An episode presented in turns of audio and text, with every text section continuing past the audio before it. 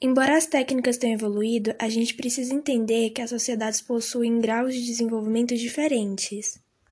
Existem comunidades que ainda hoje vivem de forma bastante simples, de forma nômade, enquanto tem outras que já têm acesso a todo tipo de tecnologia.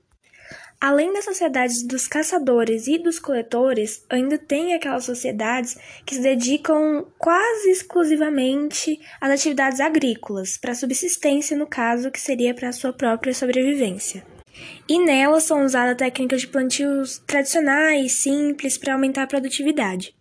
E nessas comunidades agrícolas ou nômades, os meios de produção são bens que pertencem a um bem coletivo, no caso, não existe o que a gente chama de propriedade privada.